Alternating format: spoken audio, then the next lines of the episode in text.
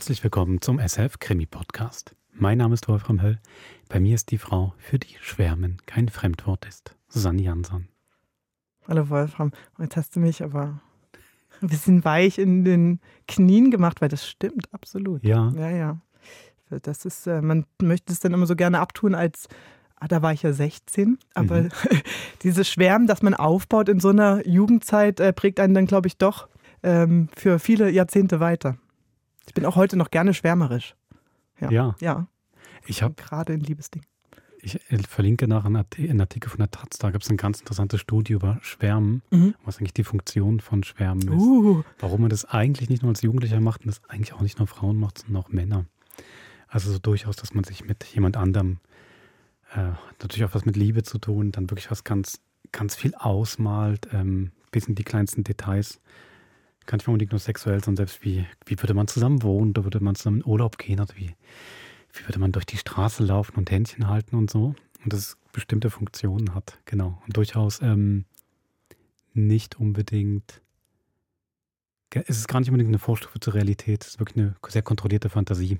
Okay, ich wollte gerade sagen, es klingt nämlich eigentlich nach einem Diminutiv mhm. und eigentlich nicht nach wahrer Liebe. Und dass du dann das Schwärmen gewählt hast für das heutige Hörspiel, ist ja dann eigentlich fast nicht richtig. Ich würde sagen, es ist schwer, dass dann eben nicht merkt, dass es eine, bei der kontrollierten Fantasie bleiben sollte, lieber. Das quasi so schwer ins äh, pathologisch-obsessive überdreht. Jetzt haben wir ganz viel den, den Teig umschrieben. Äh, es ist eine Liebesgeschichte, aber auch ein Krimi. Genau. Patricia Highsmith. Yay. Der süße Wahn, mhm. Neuproduktion, Premiere, die wir zusammen mit dem Norddeutschen Rundfunk gemacht haben. Du als unsere Highsmith-Kennerin naja, du als unsere Highsmith-Leserin, kannst du das kurz vorstellen? Ach du, das ist äh, einer ihrer klassischen Krimis. Sie macht ja keine Whodunits. Es geht mhm. ja wirklich nicht darum, aufzuklären, wer einen Mord oder ein Verbrechen verübt hat, sondern sie ist ja mal auf der Suche nach dem Warum, also why done it. Mhm. Ähm, und das ist auch hier wie bei Ripley oder bei Tiefe Wasser hatten wir im ähm, Krimi-Podcast, ist das hier ähm, par excellence dargestellt, wie jemand zum Verbrecher wird. Mhm. Und diesen Balanceakt zwischen kippt man zum Guten oder zum Bösen, den untersucht sie halt minutiös. Im Buch auf jeden Fall. Im Hörspiel hat es aber, es ist, okay, es ist ein Zweiteiler, man hat ein bisschen mehr Zeit, aber auch im Hörspiel gelingt es sehr gut, finde ich. Mhm. Hat auch eine große Spannung, weil es ja auch ein When Done It ist, oder? Man erwartet ja schon, also wenn im Sinne von wann passiert mhm. man erwartet ja schon früh oder spät wird es eine Gewalteruption geben, nur wann passiert sie, mhm, was ist dann genau der Auslöser? Mhm. Also ich finde, da zieht man noch eine ziemliche Spannung raus. Ja. Gut.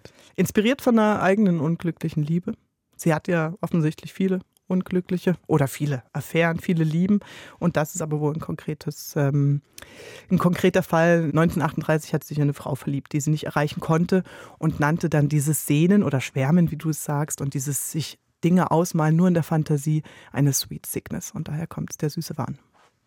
Toll, dass sie nicht nur beim Schwärmen aufgehört hat, sondern noch einen Krimi daraus geschrieben mhm. hat und jetzt das Hörspiel dazu haben. Also, da würde ich sagen, viel Vergnügen bei Der süße Wahn von Patricia Highsmith. Viel Vergnügen.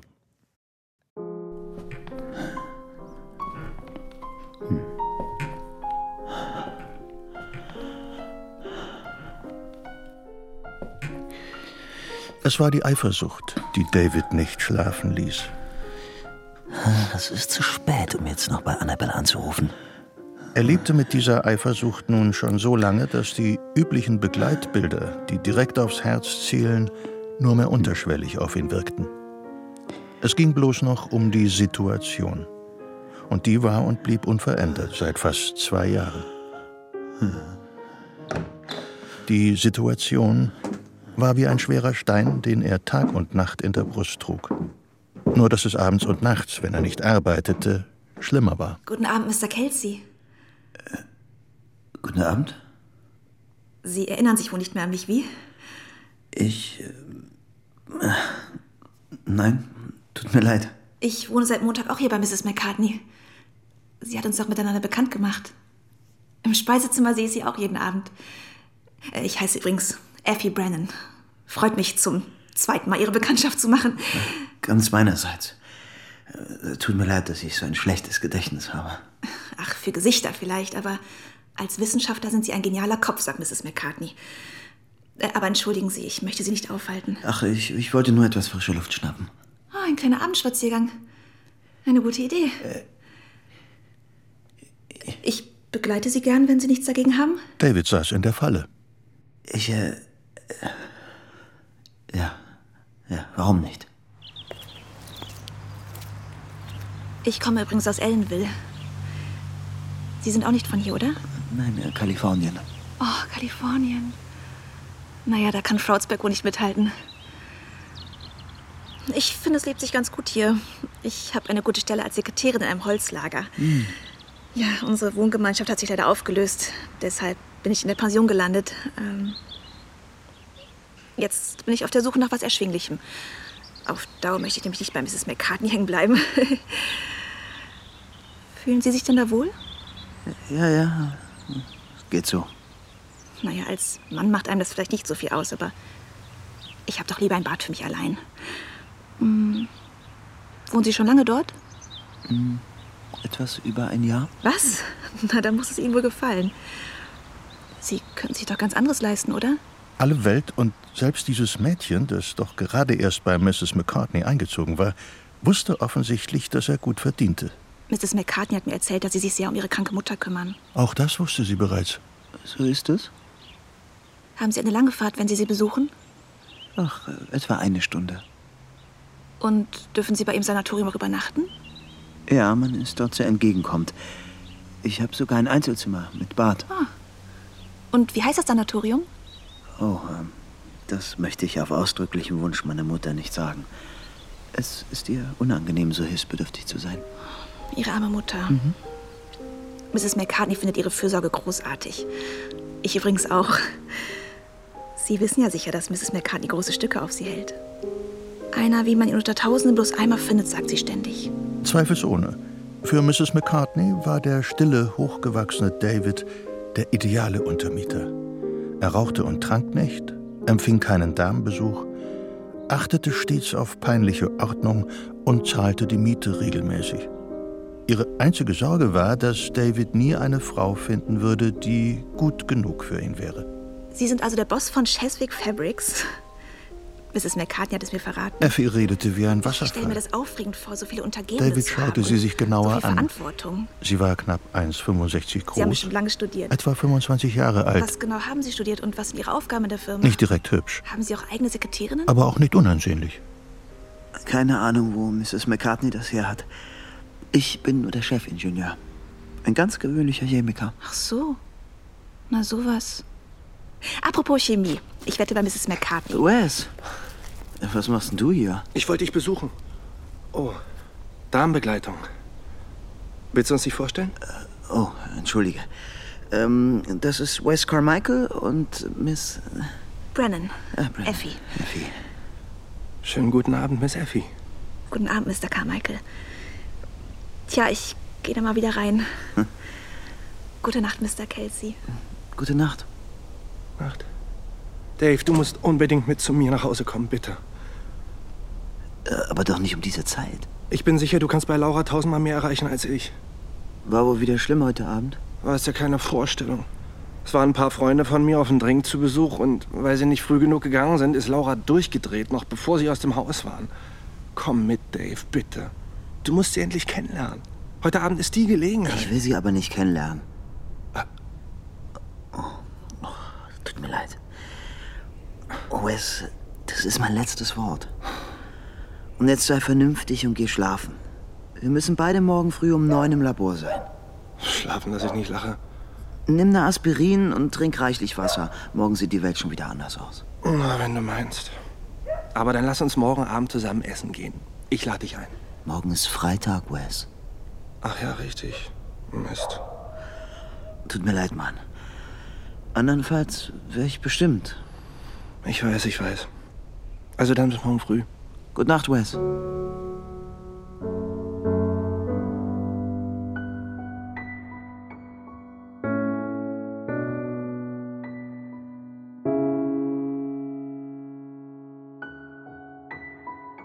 Davids Haus stand ganz allein am Ortsrand von Ballard, in der Nähe von Bexbrook. Zufrieden stand er in seinem Wohnzimmer, betrachtete die beiden Fotos von Annabelle auf dem Kaminsims, das gerahmte Beethoven-Autograph und seine Bücher- und Plattensammlung. Er nippte an einem der beiden Martinis, die er sich soeben eingeschenkt hatte.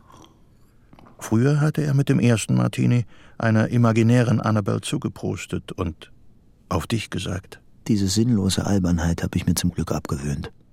Einer, der sich sowas angewöhnt hat, müsste ja um seinen Verstand fürchten. David bewegte sich hier viel unverkrampfter als in der Pension oder der Fabrik. Hin und wieder schaute er erwartungsvoll hinüber zur Couch, als ob Annabelle dort säße. Und manchmal, nach den zwei Martinis oder einer halben Flasche Wein, war ihm, als hörte er, wie Annabelle ihn Bill nannte. Darf ich mich vorstellen? William Neumeister, mein Name. Er lächelte. Er hatte sich in der eigenen Fantasie verheddert.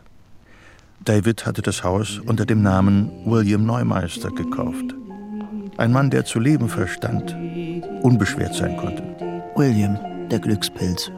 Als David vor fast zwei Jahren von Annabels Heirat mit Gerald Delaney erfahren hatte, wollte er anfangs bloß um jeden Preis seiner schmerzlichen Depression entfliehen.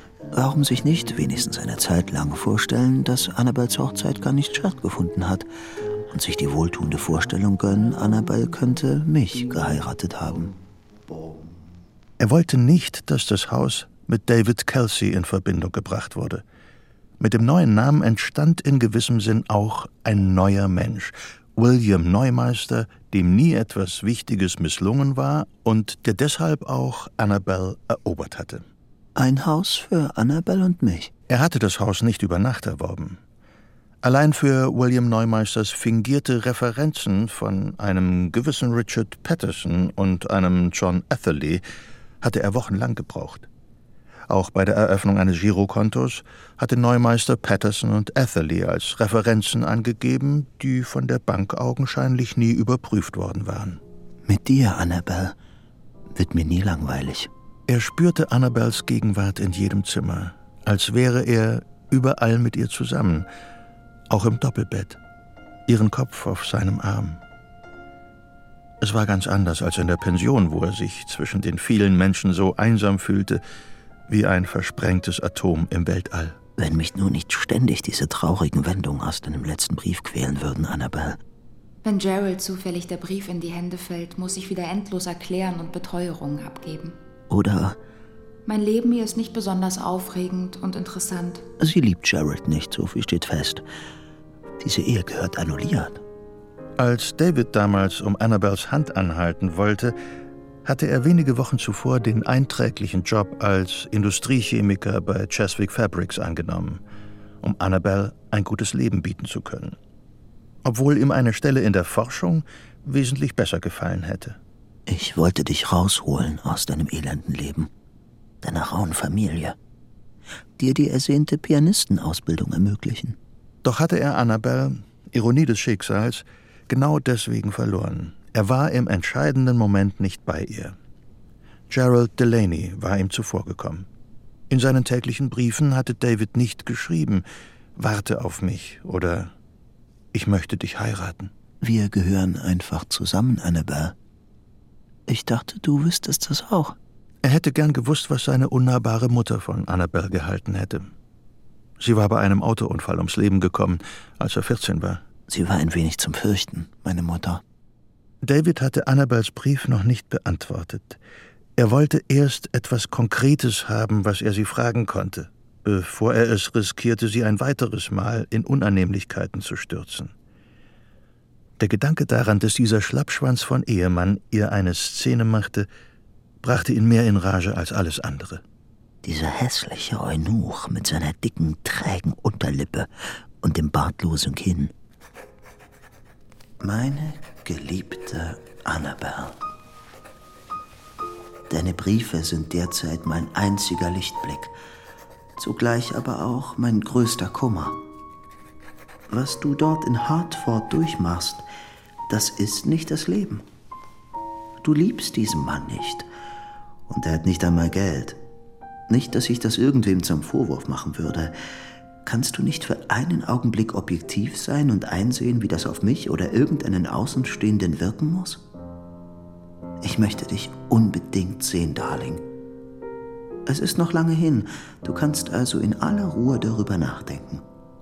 Ich schlage vor, wir treffen uns in New York, und zwar zwischen dem 21. und dem 24. Dezember. Sag Gerald, du müsstest dort Weihnachtsbesorgung machen. Lass mich wissen, wann dein Zug kommt. Ich hole dich ab. Es reicht schon, wenn du eine halbe Stunde Zeit hast. Drei Stunden wären wunderbar. Ich werde fröhlich sein, lustig, ernsthaft oder was immer du willst. Ob ich ihr doch von unserem Haus erzählen soll? Oh, nein, nein, nein, das würde sie unter Druck setzen. PS, du machst es dir leicht und vertröstest mich immer mit meinem Erfolg im Beruf, aber ohne dich bin ich nur ein halber Mensch. Die Tage verstrichen, einer so eintönig wie der andere. Die Blätter färbten sich rot, gelb, braun und fielen von den Bäumen. Hatten Sie ein schönes Wochenende bei Ihrer? Effie bedrängte David mit lächelnden Sie sehen Blicken ja ganz müde aus. und hatte jedes Mal einen Satz parat, wenn sie sich begegneten. Immer pünktlich, der Herr Ingenieur. Von Annabelle hingegen war noch immer keine Antwort gekommen. Sie begreift nicht, was es für mich bedeutet, überhaupt nichts von ihr zu hören. Ob Gerald ihre Post kontrolliert? Dave, altes Haus. Hilfst du mir mal mit dem Gepäck? Was machst du da, Wes? Ich ziehe hier ein.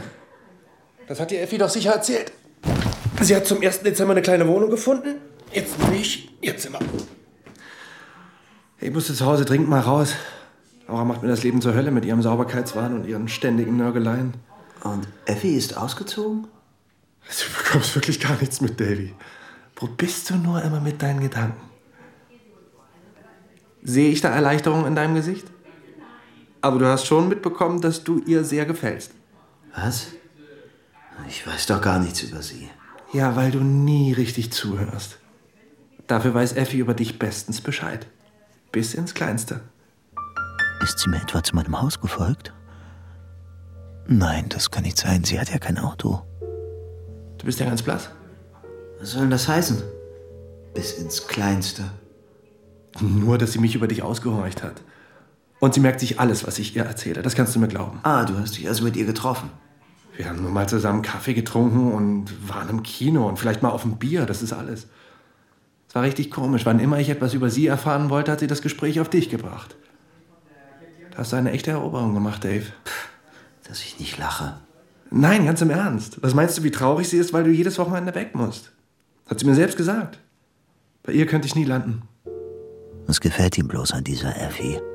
Außer ihrem Körper. Sie spielt nicht Klavier wie Annabelle, hat nichts von ihrer Anmut. Ja, willst du das denn? Also bei ihr landen? Nein, mein Freund. Ehrlich nicht. Aber so ein bisschen weibliche Gesellschaft ab und zu macht trotzdem Spaß. Stehst du? Es ärgerte David, dass Wes kein besserer Mensch war, dass er sich über kurz oder lang mit anderen Frauen einlassen und die eigene betrügen würde. Wie all die anderen zweitklassigen Individuen, die das Gros der menschlichen Rasse ausmachen. Ich dachte auf einmal, was wäre, wenn der gute alte Dave. Red weiter. Na, wie komisch das wäre, wenn du irgendwo ein Mädchen hättest, das du an den Wochenenden besuchst, während wir alle glauben, dass du dir nichts aus Frauen machst. Oder dass du nur wegen dieser einen keine andere anschaust. Vergiss, es war ein dummer Witz. Das wäre komisch. Aber sag mal, dieses Mädchen. Du hast sie doch seit zwei Jahren nicht gesehen. Hm? Hast du keine Angst, dass sie einen anderen kennenlernen könnte, der sie dir wegschnappt? Und kaum. Für mich gibt es eben nur die eine. Mir scheint, sie hat aus dir eher einen Unmenschen gemacht. Du kapselst dich von aller Welt ab. Was versteht Wes überhaupt unter Menschlichkeit? Promiskuität und Saufgelage? Beweis mir lieber das Gegenteil. Effi hat uns zu ihrer Einstandsparty am Donnerstagabend eingeladen. Sie rechnet fest mit dir. Ihr Pech. Na komm schon, Dave, gib dir einen Ruck. Sie hat mich so angefleht, dich mitzubringen. Ich überlege es mir. Aber ich verspreche nichts.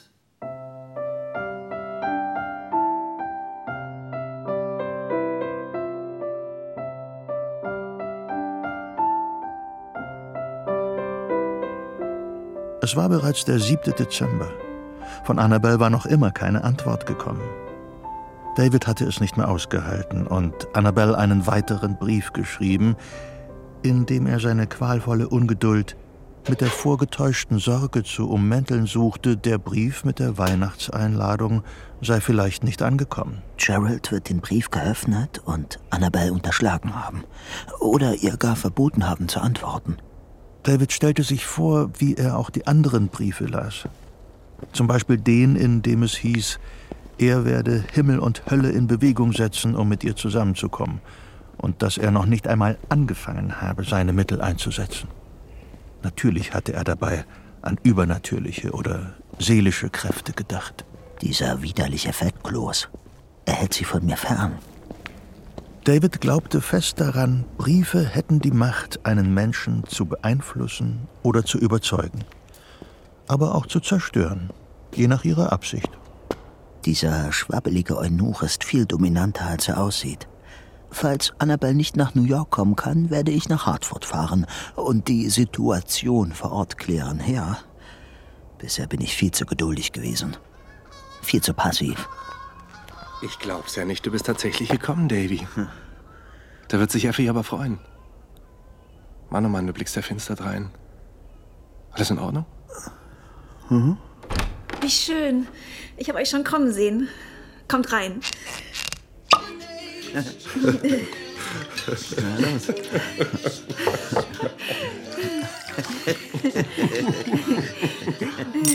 Das Essen war wirklich köstlich, Effie. Nicht wahr? Ich habe mir lauter Sachen ausgedacht, die ihr bei Mrs. McCartney garantiert nie bekommt. Und wer hätte das gedacht? Eine Schwäche hat unser guter Davy wohl doch. Warum hast du uns das verheimlicht? Ha? Ich weiß. Ich weiß, der Connoisseur und Gentleman genießt und schweigt. Ich finde es sehr schön, wenn jemand einen guten Wein zu schätzen weiß. Ich habe extra für Sie ausgesucht, David. Der ist wirklich ausgezeichnet, Effie. Ich werde ihr morgen ein paar Chrysanthemen zum Dank schicken. Du hast wohl ein Fable für Ölbilder, was, Effie? Die sind alle von mir. Was du malst? Ich bin beeindruckt. Was denkst du, Davy? Äh, was? Die Bilder. Ah, ja, die sind sehr schön. Ich zeige Ihnen mal was ganz Verrücktes. Das traue ich mich nur, weil ich zwei Martinis intus habe. Das ist ja Davy. David war unangenehm überrascht, als ihm sein eigenes Konterfei entgegenblickte. Wusste ich gar nicht, dass du ihr gesessen hast. Habe ich auch nicht. Ich fühle mich geschmeichelt. Ich habe das Porträt aus dem Gedächtnis gezeichnet. Das ist fantastisch getroffen. Wirklich frappierend. Ich schenke es Ihnen, David. Es zeigt den Titel Porträt des Genies als junger Mann. Hört, hört.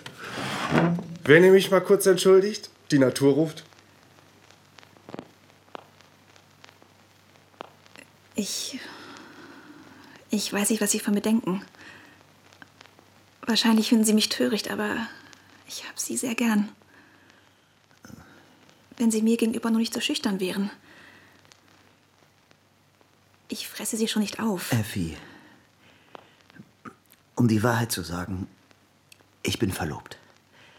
Ich möchte lieber nicht mit anderen ausgehen. Ihm war, als hätte er sich einen Augenblick nackt gezeigt und würde sich nun hastig wieder bedecken. Doch Effi schien nicht überrascht. Also ist es Ihre Verlobte, die Sie an den Wochenenden besuchen? Am Wochenende fahre ich zu meiner Mutter. Ihre Mutter ist tot.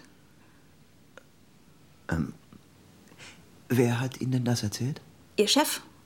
Äh, mein Chef. Also, mein Chef, Mr. Depew, ist mit Ihrem Chef, Mr. Lewison, gut bekannt. Als das Gespräch auf Sie kam, sagte ich, das mit seiner Mutter ist ein Jammer. Daraufhin fragte er, wieso, und als ich vom Pflegeheim sprach, sagte er, nein, nein, erinnere sich gut, dass in der Personalakte steht, dass Ihre Mutter verstorben sei. Natürlich bin ich nicht weiter darauf eingegangen und meinte nur, ich müsse da etwas durcheinandergebracht haben. David spürte, dass sein Gesicht kreideweiß sein musste. Mr. Levison hat sich geirrt. Hm? Sowas kann gar nicht in meiner Akte stehen. Meine Mutter ist sehr krank. Vielleicht stirbt sie bald, aber noch lebt sie. Doch auch David erinnerte sich jetzt an das lapidare Nein, das er hinter eine bestimmte Frage in der Personalakte gesetzt hatte. Alles in Ordnung. Warum hatte er nicht daran gedacht? Was passiert? Komm gleich. Mir fällt gerade ein, ich sollte das Porträt lieber erst fixieren, bevor ich es Ihnen mitgebe, damit der Kohlestift nicht verwischt. Glaubt sie mir nicht? Was, wenn Wes dahinter kommt? Ob Effi ihm womöglich schon davon erzählt hat?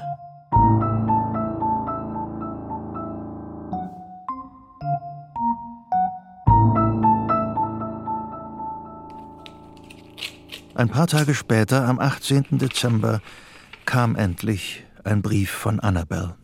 Lieber Dave, bitte verzeih, dass du so lange auf Antwort warten musstest, aber ich glaube, ich habe eine Ich gute glaube, ich Entschuldigung. habe eine gute Entschuldigung. Ich habe Ich habe ein Baby bekommen.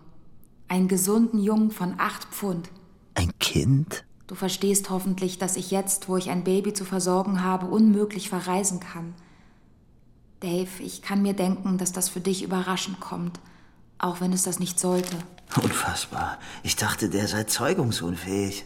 Ich versichere dir, ich bin glücklich. Zumindest im Augenblick. Und auch wenn ich mit dir vielleicht ebenso glücklich geworden wäre, ist es anders gekommen. Und wer sich weigert, die Dinge zu nehmen, wie sie sind, der lebt in einer Scheinwelt. Meinst du nicht auch? Wie immer, herzlichst, Annabelle.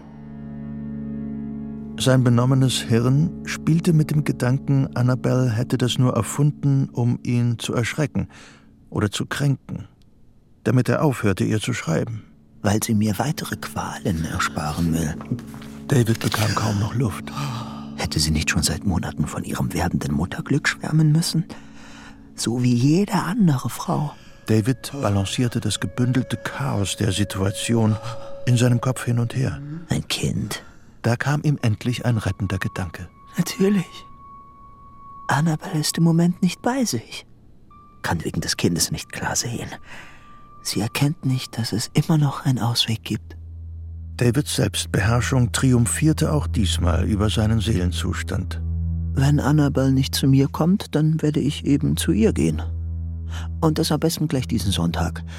Dann wird auch dieser Eunuch Jared Delaney anzutreffen sein.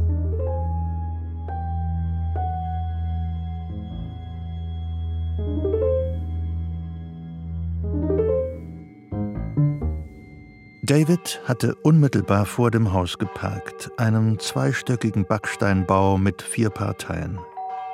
Er fühlte sich ruhig und gelassen. In der bevorstehenden Szene sollte sich nur einer blamieren. Gerald, der Fettkloß. Dave, was machst du hier? Und ausgerechnet am Sonntag. Annabelle. Autsch, meine Hand. Ihr Haar war kürzer, Oh, sie wirkt ein bisschen müde. ihre verschatteten graublauen Augen, Ihr wunderschöner Mund ihre schlanke Taille und die Wölbung ihrer Brüste unter dem braunen Tweedkleid. waren unverändert. Was starrst du mich denn so an? Auf einmal war er so müde, dass er sich gegen den Türpfosten lehnen musste. Er zog sie an sich und hielt sie fest, die Lippen an ihren Hals gepresst. Könnte ich nur den Rest meines Lebens so verweilen. Hör zu, David. Ich, ich möchte nicht, dass Gerald etwas mitbekommt. Aber ich will ihn sprechen. Oder möchtest du erst mit mir allein reden, Annabelle? Hm? Mein Wagen steht gleich hier vorne. Nein, David, wenn ich nicht gleich zurück in der Wohnung bin, wird Gerald herunterkommen. Ich glaube nicht, dass wir uns heute sehen können. Ja, bist du denn seine Gefangene? Wenn es um dich geht. Annabelle, wer ist denn da gekommen? Bitte, Dave, bitte tu mir den Gefallen und geh wieder. Annabelle, ich bitte dich. Hab keine Angst. Hm? Wir gehen jetzt zusammen rauf. Komm, komm mit. Dave, bitte. Mr. Kelsey? Ganz recht. Verzeihen Sie mein Eindringen, aber ich war gerade in der Gegend. Dave und- möchte auf einen Sprung hereinkommen. Entschuldige, es ist nicht sehr aufgeräumt bei uns. Magst du einen Kaffee? Nein, danke, Annabelle. Um es kurz zu machen, Mr. Delaney, ich äh, liebe Annabelle und bin fest entschlossen, sie zu heiraten. Wie bitte? Mein Gott, Dave. Hören Sie zu, Mr. Kelsey. Entschuldigt mich bitte, der Kleine. Ah, das Kind. Ist da wohl eine Unverschämtheit, ja einfach... Ob ich das kleine Halbungeheuer wohl mit aufnehmen muss, wenn Annabelle und ich heiraten? Bildet er sich denn überhaupt ein an einem Sonntag? Ah, nein, sie wird es einsehen, es ihm zu überlassen. Wo es doch sicher die. Statue seines Vaters geerbt hat. In meinen Augen haben Sie sich von Anfang an unverschämt und ordinär Ah, Moment in mal. unsere Ehe eingemischt. Und was Ihre Briefe angeht, die habe ich gründlich satt. Ich wüsste nicht, dass ich Ihnen nie geschrieben hätte. Sie haben meiner Frau geschrieben und Und Sie haben die Briefe natürlich gelesen. Ja, das passt zu Ihnen. Auch wenn das Schnüffeln in fremder Post eher ein weibliches Laster ist. Also, in gewisser Weise bin ich direkt froh, dass Sie heute gekommen sind. Denn jetzt sehe ich, dass ich Sie richtig eingeschätzt habe. Sie sind Was für verrückt. eine Farce. Komplett verrückt. Meine anmutige Annabelle und dieser Eunuch mit seiner wulstigen Unterlippe. Sie müssen es ja wissen. So ein kerngesundes, stattliches Mannsbild. Kennen Sie das Märchen, in dem der Bucklige die Prinzessin bekommt? Das ist ja wohl die Höhe. Raus hier! Annabelle kann mich wegschicken, sonst niemand. Entweder Sie verschwinden auf der Stelle oder ich rufe die Polizei. Was ist denn hier los? Ihr braucht euch doch nicht so anzugiften. So, jetzt passen Sie mal auf, Gerald. Annabelle und ich haben uns schon geliebt, bevor sie ihnen begegnet ist. Und so ein Gefühl, das vergeht nicht. Herrgott noch mal, dann fragen Sie sie doch selbst. Na los! Du weißt es doch auch noch, Annabelle. Hm? Ja, wie du mir gesagt hast, dass du mich liebst. Ja, Dave, ich erinnere mich, aber das ist lange her. Mm -mm, keine zwei Jahre. Und du hast selber gesagt, du liebst Jared nicht. Wann soll ich das gesagt haben? Ja, damals in La Jolla, bei deiner Familie. Er ist wahnsinnig. Mr. Kelsey, wenn Sie nicht in einer Minute draußen sind. Es gibt wohl verschiedene Arten von Liebe, Dave. Und mit der Ehe wird sowieso alles anders. Wie? Wird alles anders? Äh, heißt denn Lieben nicht sich kümmern? Annabelle, für den anderen sorgen, Rücksicht nehmen, Opfer bringen. Doch, ja, aber es bringt doch nichts, wenn wir den ganzen Tag hier stehen und über Vergangenes diskutieren. Aber. Aber all das tue ich für dich, nur für dich. Viel mehr als dieser. Er wusste keinen Namen für den wabbeligen Fettkloß mit der unglückseligen, überraschenden Fähigkeit, sich fortzupflanzen. Ich möchte jetzt mit dir allein sprechen, Annabelle. David griff nach Annabels Hand. Sie zog sie zurück. Und plötzlich war Geralds Gesicht dem seinen so nahe, dass er seine Faust erhob. Annabelle. Dave, bitte reiß dich zusammen! Es tut mir leid. Ehrlich. David hätte sich geschämt, diese Witzfigur zu schlagen. Ich meine es ernst, Annabelle. Er schaute in ihre lieben Augen, die jetzt in Tränen schwammen. Er küsste sie so rasch und unvermittelt auf den Mund, dass Gerald nicht rechtzeitig dazwischenfahren konnte. Dave! Stattdessen versetzte David Gerald einen kräftigen Stoß vor die Brust, dass dieser sein Gleichgewicht verlor und nach hinten gegen das Sofa taumelte. Jared! Ich hätte besser nicht am Sonntag kommen sollen. Aber ich liebe dich, Annabelle. Und ich werde dir schreiben. Verschwinden Sie! Und lassen Sie sich hier nie wieder blicken. Oder sollte ich doch auf einem Gespräch unter vier Augen bestehen? Sie notfalls mit Gewalt aus der Wohnung holen? Andererseits war er mit seinem Abgang ziemlich zufrieden. Nein, ich werde ihr schreiben und sie überzeugen, sich mit mir zu treffen. David rief sich Geralds jämmerliche Erscheinung vor Augen, die offenbar weder durch Scham noch Verstand oder Sensibilität wettgemacht wurde, und fühlte sich wieder ganz sicher. Eines Tages wird sie mir gehören.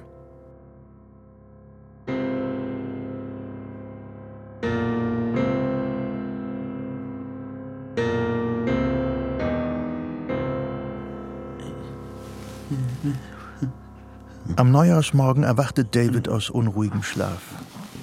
Er hatte geträumt, dass Annabelle ihm geschrieben hatte, dass sie ihn liebe, sich in seine Hand gebe und ihn bat, sie von Gerald zu befreien.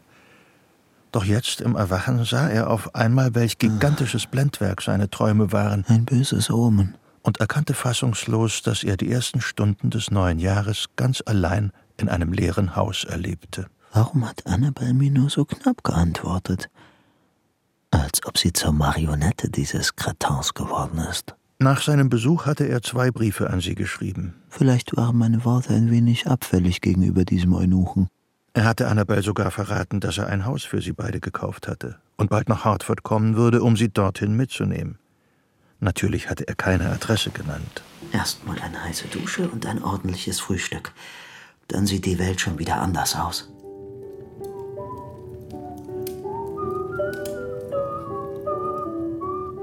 Nach einem ausgiebigen Spaziergang streckte David sich auf dem Kaminvorleger vor dem knisternden Feuer aus, lauschte den Goldberg-Variationen und verschränkte die Arme vor der Brust.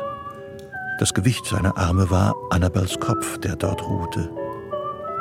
Er spürte ihr vertrautes Parfum. Was hältst du davon, wenn ich mich doch bei Dixon Rand in der Forschung bewerbe, Annabelle? Wenn es dich glücklich macht, Davy? Vielleicht können wir zu Forschungszwecken eine Weile in Mexiko oder in Brasilien verbringen. Ja, warum nicht? Ein Abenteuer. Aber was wird aus unserer Tochter? Amy wird in der Zeit natürlich von einem Privatlehrer unterrichtet. äh, ein Koch werden wir uns auch gönnen müssen. Denn wer weiß, ob wir das exotische Essen dort überhaupt vertragen. Du bist der Beste, Davy. Das Haus war zum Träumen da, nicht zum Rackern. Und solange er dort vor dem Kamin lag, wurden seine Träume auch nicht von der allerkleinsten Sorge überschattet. Von keinem Misserfolg, Argwohn oder Versäumnis.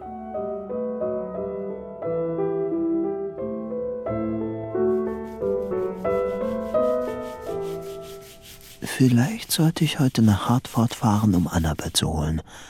Briefe zur rechten Zeit sind wirkungsvoll, aber ein Ersatz für Taten sind sie nicht. Es war ein friedvoller Sonntagvormittag. David war gerade dabei, den Esszimmertisch aufzuarbeiten, als er hörte, wie draußen in der Auffahrt ein Auto vorfuhr. Sein Herz pochte wie verrückt. Wer kann das sein? Annabelle? Ein Mann saß am Steuer. Seine Enttäuschung darüber war nichts gegen die Anspannung, die jäh von ihm Besitz ergriff. Es war Gerald Delaney. Wie kann er es wagen, hier aufzutauchen? Wie hat er mich überhaupt gefunden? Um nicht gesehen zu werden, duckte sich David weg. Soll er ruhig denken, er hätte sich in der Adresse geirrt. Kelsey, machen Sie auf! Ich weiß, dass Sie hier sind. David schlich an ein Seitenfenster. Gerald stand jetzt am Garagentor und stieß es auf. In der Garage stand Davids Wagen. Kein Schritt weiter, Delaney. Trauen Sie sich nicht, die Tür aufzumachen? Verschwinden Sie aber plötzlich. Erstmal will ich mit Ihnen reden. Gehen wir rein. Als Gerald auf David zukam und ihn am Arm fassen wollte, wehrte David die Berührung mit einem Faustschlag ab. Großer Gott! Hören Sie, Kelsey. Ich habe eine Pistole dabei. Nicht, dass ich das Ding benutzen will. Es ist zu meinem Schutz. Aber. Sie spinnen doch, Kelsey. Sie sind vollkommen verrückt. Zum letzten Mal, Delaney. Wagen Sie es nicht, einen Schritt in mein Haus zu machen. Verschwinden Sie. David sah nur noch die wulstige Lippe. Und ich habe gesagt, dass ich mit Ihnen reden will. Hier wollen Sie also meine Frau hinbringen. Ich habe genug von Ihnen, Kelsey. Und Annabelle erst recht. Na los, Gerald. Warum schießen Sie nicht? Gerald schob die rechte in die Manteltasche und ging auf David zu. Der passte den richtigen Moment ab, kam eine Stufe herunter und trat Gerald in die Brust. Der Schuss löste sich, als Gerald zu Boden ging. Der gewaltige Knall war daran schuld, dass David Gerald hochriss. Mich nicht an. Im nächsten Moment schwabbelten Geralds feiste Wangen wie Wackelpeter unter der Wucht von Davids Faust, die sein weiches Kinn traf. Hey. Geralds Kopf war auf die Eingangsstufen geschlagen. Hey. Los, steh auf, du Waschlappen. David, dem die Wut immer noch Kraft verlieh, schleifte den bewusstlosen Gerald zu seinem Auto und zwängte ihn hinter das Steuer. Er hob die Waffe auf und steckte sie Gerald wieder in die Manteltasche. Jetzt, jetzt mach schon auf. Los, stell dich weg hier. Hinter Geralds linkem Ohr war Blut. Voller Ekel tastete David nach der Halsschlagader des lästigen Fettkloses. Er spürte nichts. Absolut nichts. Ist er etwa tot? Sollte ich ihn ins Krankenhaus bringen? David war ratlos. Er schaute sich um. Weit und breit keine Menschenseele. Oder besser zur Polizei? Unter einem heftigen Kälteschauer begriff er plötzlich, dass man ihm die Schuld geben würde. Soll ich den Wagen über eine Klippe stoßen und behaupten, dass er nie bei mir war? Wie hat Gerald das Haus überhaupt gefunden? In diesem Haus bin ich William Neumeister. Wie ist Gerald darauf gekommen, William Neumeister aufzusuchen? Ich verstehe das alles nicht. Er überlegte hin und her. Ruhig, Blut, Bell. Du fährst einfach aufs Polizeirevier in Bexbrook. Schließlich würde William Neumeisters Geschichte garantiert hieb- und stichfest sein. Ich nehme ein paar Briefe und die Stromrechnung zur Identifizierung mit. In einem grauen Flanellanzug, dunkelblauen Mantel und einem Hut fuhr er Geralds Wagen mit dem zugedeckten Toten als unförmigen Höcker auf dem Beifahrersitz in die nächste Ortschaft.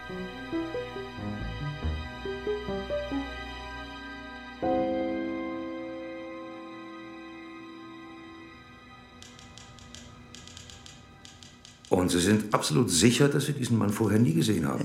So sicher, wie man nur sein kann. Und Ihr Haus hat er nicht betreten, sagen Sie? Nein, ich wollte ihn ja loswerden, weil ich den Eindruck hatte, dass er betrunken war. David erzählte seine Geschichte freimütig und ungeschminkt. Seine Nervosität ließ sich leicht mit dem Schock über das Vorgefallene erklären. Wie gesagt, er, er war in Rage und sprach mich mit. Ähm, ne, Parker. Ja, er sprach mich mit Parker an oder so ähnlich. Jedenfalls zog er plötzlich eine Waffe hervor. Ich habe einen Augenblick der Unaufmerksamkeit genutzt, um ihn zurückzustoßen. Der Sergeant hatte sich mit den Briefen zufrieden gegeben, als er David bat, sich auszuweisen. Äh, haben Sie Feinde, Mr. Neumeister? Keine, die mich umbringen würden. Als Beruf hatte David freischaffender Journalist angegeben. Meine Fingerabdrücke sind vermutlich auf der Waffe. Ich habe sie ihm zurück in die Manteltasche gesteckt. Ja, verstehe. Äh, tja, den Fall werden wir wohl von der anderen Seite her aufrollen müssen. Wen wollte Delaney tatsächlich aufsuchen? Wir werden uns die Auffahrt vor Ihrem Haus nachher noch genauer ansehen und Ihr Haus zu Ihrem Schutz bewachen lassen, Mr. Neumeister. Vielen Dank, Sergeant Miller. Heute Nacht wäre mir das wirklich sehr recht. Ab morgen ist das aber nicht mehr nötig. Ich muss beruflich nach New York. Dann sagen Sie uns bitte, wo wir Sie erreichen können. Ich werde im Hotel wohnen. Äh, vermutlich in Barclays. Ich weiß es noch nicht genau. Wenn Sie möchten, dass wir in Verbindung bleiben, ist es wohl einfacher, wenn ich mich bei Ihnen melde. Ja, melden Sie sich bitte regelmäßig bei uns. Hier ist unsere Nummer. Als David wieder zu Hause auf dem Sofa saß, überfiel ihn ein heftiges Zittern, das jeden Nerv in seinem Körper zum Flattern brachte. Ich muss William Neumeister vor der Polizei schützen.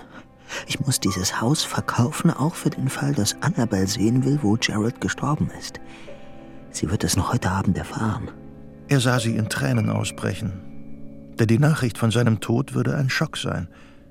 Egal, ob sie ihn geliebt hatte oder nicht. Weiß sie, dass Gerald auf dem Weg zu mir war? Ob ihr Verdacht auf mich fällt? Nein. Die Polizei würde ihr die Neumeistergeschichte erzählen. Der Verkauf des Hauses mochte vielleicht Verdacht erregen, aber es zu behalten war undenkbar. Ich werde mich bei Dixon Rand bewerben und dort ein neues Haus kaufen. Morgen gehe ich ganz normal zur Arbeit und melde mich abends bei der Polizei aus einer Telefonzelle. David begriff nicht, was Geralds Tod für ihn bedeutete. Er wusste nur das eine. Annabelle darf nie erfahren, dass David Kelsey Gerald den folgenschweren Stoß versetzt hat.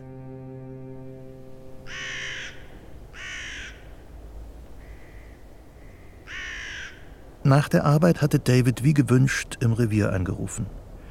Es gab keine weiteren Erkenntnisse obschon in der Vormittagsausgabe der Zeitung ein Bericht über den Vorfall erschienen war, mit dem dringenden Aufruf der Polizei zu sachdienlichen Hinweisen, die zur Aufklärung von Delaneys mysteriösem Besuch bei Mr. Neumeister beitragen könnten. Nicht gerade ermutigend. Darin war auch ein Foto der Hausansicht und ein kleines unscharfes Passbild von einem hässlich grinsenden Gerald Delaney abgedruckt.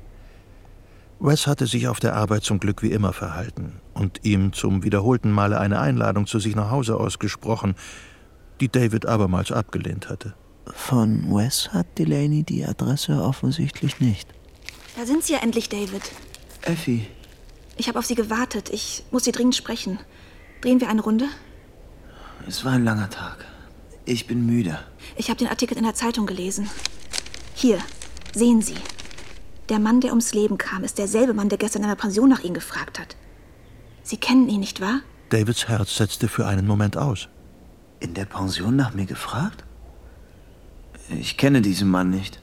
Ach nein? Aber er hat Sie gekannt. Gucken Sie genau hin. Er wollte Sie unbedingt sprechen. Sagte, es sei sehr dringend. Woher wissen Sie das? Weil ich gerade Mrs. Beecham in der Pension besuchen wollte, als er hereinstürmte. Er fragte immerzu nach Ihrem Haus. Mrs. McCartney hat ihm erklärt, dass sie an den Wochenenden ihre Mutter im Sanatorium besuchen, aber er ließ nicht locker. Da habe ich ihn auf die Straße gelockt, damit die anderen nichts mitbekommen. David spürte, dass sie auf der Hut war und ihn aus der Reserve locken wollte. Und wo haben Sie ihn hingeschickt? Mrs. McCartney denkt, ich hätte einfach einen Ort erfunden. Und? Haben Sie? Das Haus in Ballard gehört William Neumeister. Sie kennen ihn, nicht wahr? Nein. Aber ich habe Sie selbst mal dort gesehen, David. Sie haben Ihren Wagen in die Garage gefahren. Ich? Bestimmt haben Sie mich mit jemandem verwechselt. Ich kenne doch Ihren Wagen. Ich entsinne mich nicht, jemals in Ballard gewesen zu sein. Wann wollen Sie mich denn da gesehen haben? Äh. Ja, also. Ich. Äh, nun ja, es war Wes' Idee. An einem Freitag vor ein paar Wochen sagte er, komm, lass uns heute Abend mal Dave nachfahren und sehen, was er wirklich an den Wochenenden so treibt. Das war so eine spontane Schnapsidee. Wie ich schon sagte, ich war nie dort und kenne niemanden namens Neumeister. Sie sind mir noch böse, weil ich Sie wegen Ihrer Mutter so gelöchert habe. Und jetzt auch noch das. Sie haben gewiss Ihre Gründe zu schweigen. Und Sie sollen wissen, dass ich Wes nichts von Ihrer Mutter erzählt habe. Und selbst wenn? Es ist alles in bester Ordnung. Ich merke doch, dass Sie verärgert sind, David. Sie weiß so viel. Wie lange wird es dauern, bis sie herausfindet, dass Neumeister und Kelsey ein und dieselbe Person sind? Falls mich die Polizei befragt, werde ich sagen, dass ich mir die Adresse nur ausgedacht habe. Bitte seien Sie mir nicht böse, bitte. Aber vielleicht darf ich Ihnen einen Rat geben? Einen Rat? Ja. Wes ist ziemlich traurig und sauer, dass Sie ihn nie besuchen kommen. Ich bin ihm vorhin kurz begegnet. Vielleicht wäre ich es. Ich habe keine Lust, ein Haus zu betreten, wo Mann und Frau dauernd streiten. Ich bin kein Psychiater. Ihm wäre schon geholfen, wenn Sie ihn besuchen würden. Er hängt doch so an Ihnen. Ich. Ich bring's einfach nicht über mich. Ich verstehe schon. Ihnen ist es ja auch fast unmöglich, meine Anwesenheit zu ertragen. Keine Sorge, ich gehe schon. Er wollte ihr das Gegenteil beteuern, aber die Worte blieben ihm im Hals stecken. Welche Frau hat Ihnen nur so wehgetan? Gar keine. Oh doch, da irre ich bestimmt nicht. David, Sie haben noch das ganze Leben vor sich. Es tut mir weh, Sie so unglücklich zu sehen. Wie? Wie, ich bin nicht unglücklich.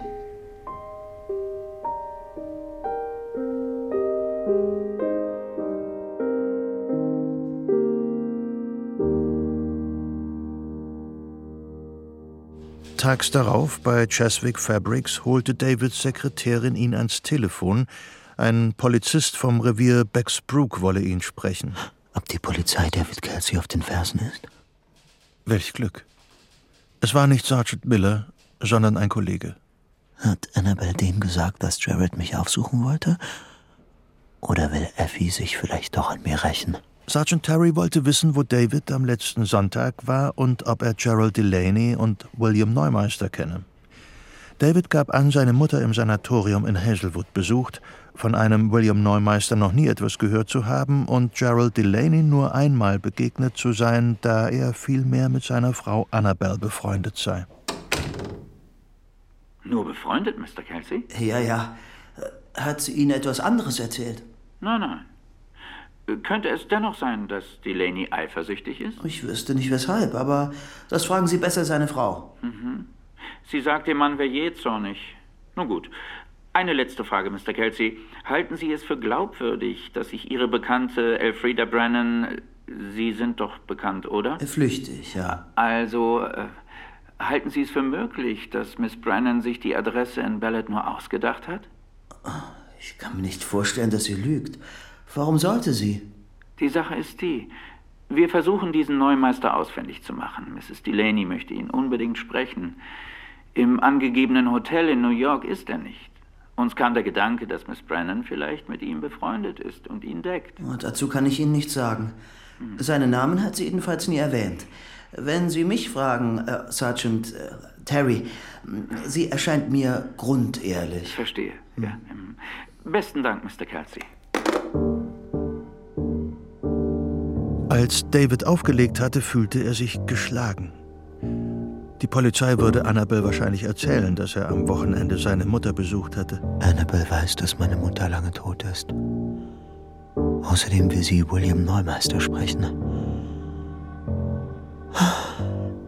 Ob sie der Polizei tatsächlich nichts von meiner Liebe zu ihr erzählt hat?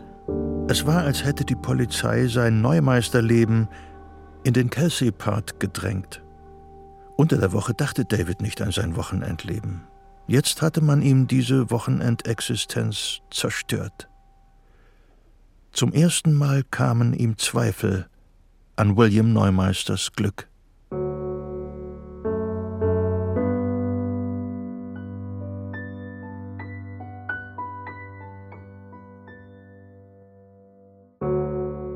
Am nächsten Abend fuhr David nach Hartford zu Annabel. Er musste wissen, was sie der Polizei erzählt hatte, wollte sie tröstend in die Arme schließen. Als er vor ihrem Haus stand, kam gerade jemand heraus. Er schlüpfte rasch hinein. Annabel. Annabel? David hier. Dave, was machst du hier? Ich wollte nach dir sehen. Wie geht's dir, Darling? Keine Ahnung, aber wie es scheint, lebe ich noch. David zog sie an sich. Sie wand sich in seinen Armen. Erst als sie ihre Hand gegen seine Schulter stemmte, begriff er und ließ sie augenblicklich los. Sie ist blass, blutleer bis in die Lippen. Du hättest dich ankündigen sollen. In ein paar Minuten kommt eine Freundin zu Besuch. Oh. Aber ich habe dir so viel zu sagen. Werden wir denn nie richtig Zeit haben? Ihre Augen sehen unverändert aus. David suchte und fand in diesen Augen Liebe, Vergebung, Hoffen und Zärtlichkeit. Ich kann das alles nicht fassen, Dave. Ständig denke ich, jetzt kommt Gerald zur Tür rein, aber, aber nein.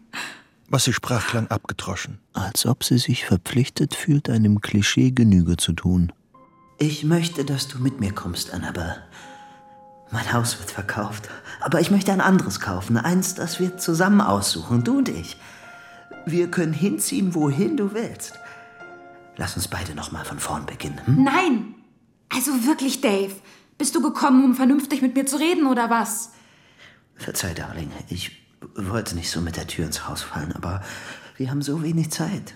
Mein Leben ist aus den Fugen und. Und du kommst mir mit deinen verrückten Ideen. David merkte erst jetzt, voller Ekel, dass sie ein weißes Herrenhemd trug. Ich bin jetzt in erster Linie meinem Kind verpflichtet. Äh, wir nehmen sie mit. Das ist doch selbstverständlich, mein Schatz. Es ist ein Junge, falls du das vergessen hast. Oh, ein Junge. Natürlich. Ein kleiner Gerald. Ich werde mir eine Arbeit suchen müssen und. Äh das brauchst du nicht. Ich habe genug Geld. Ich kann dein Geld nicht annehmen. Wozu habe ich es denn, wenn nicht für dich? Äh, willst du mich nicht richtig hereinbitten? Dave, wo war eigentlich dein Haus? Fast eine Autostunde von Froudsburg entfernt. In Ballard? Nein. Praktisch in der entgegengesetzten Richtung. Das mit Ballard hat sich das Mädchen in der Pension ausgedacht. Sie hatte keine Ahnung, wo mein Haus ist. Wieso nicht? Ihr seid doch befreundet. Ich wollte nicht, dass irgendjemand von dem Haus erfährt. Es sollte nur für uns sein, verstehst du? Außerdem hast du überall erzählt, dass du deine Mutter besuchst. Warum hast du gelogen, Dave? Weil es das Einfachste war. Ich wollte dort ungestört sein. Ach, Annabelle, ich habe mir so oft gewünscht, dass du es dir anschauen kommst. Ich habe alles so eingerichtet, wie ich dachte, dass du es gern hast. Kennst du William Neumeister? Äh, nein. Kennt ihn jemand in deiner Pension? Nein. Ich möchte ihn so gern fragen, was wirklich passiert ist. Wieso sind Gerald und dieser Neumeister dermaßen aneinander geraten? Vielleicht dachte Gerald, ich hielte mich in diesem Haus versteckt. Die Polizei sagt jedenfalls, es war ein Unfall. Er ist unglücklich gestürzt. Ja, weil Neumeister ihn geschubst hat. David spürte, wie sich Verzweiflung in ihm Bahn brach. Du kannst diesem Neumeister nicht verübeln, dass er sich gegen einen bewaffneten Mann zur Wehr setzt. Letzten Endes ist ein Brief an allem schuld.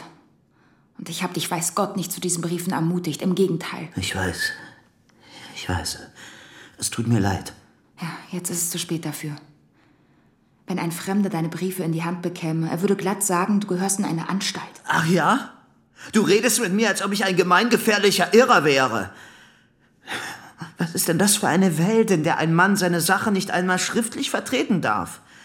Das ist mein gutes Recht. Nein, solche Briefe schreibt man keiner verheirateten Frau. Das ist dermaßen peinlich.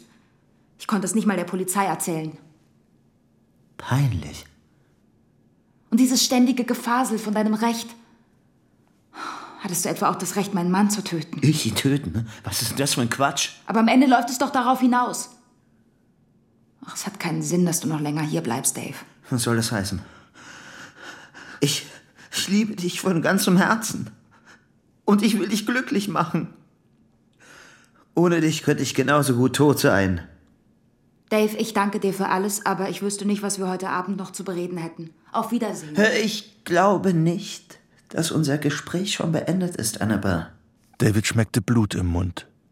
Er hatte sich wieder einmal in die Backe gebissen. Wann kann ich dich wiedersehen? Dave, bitte.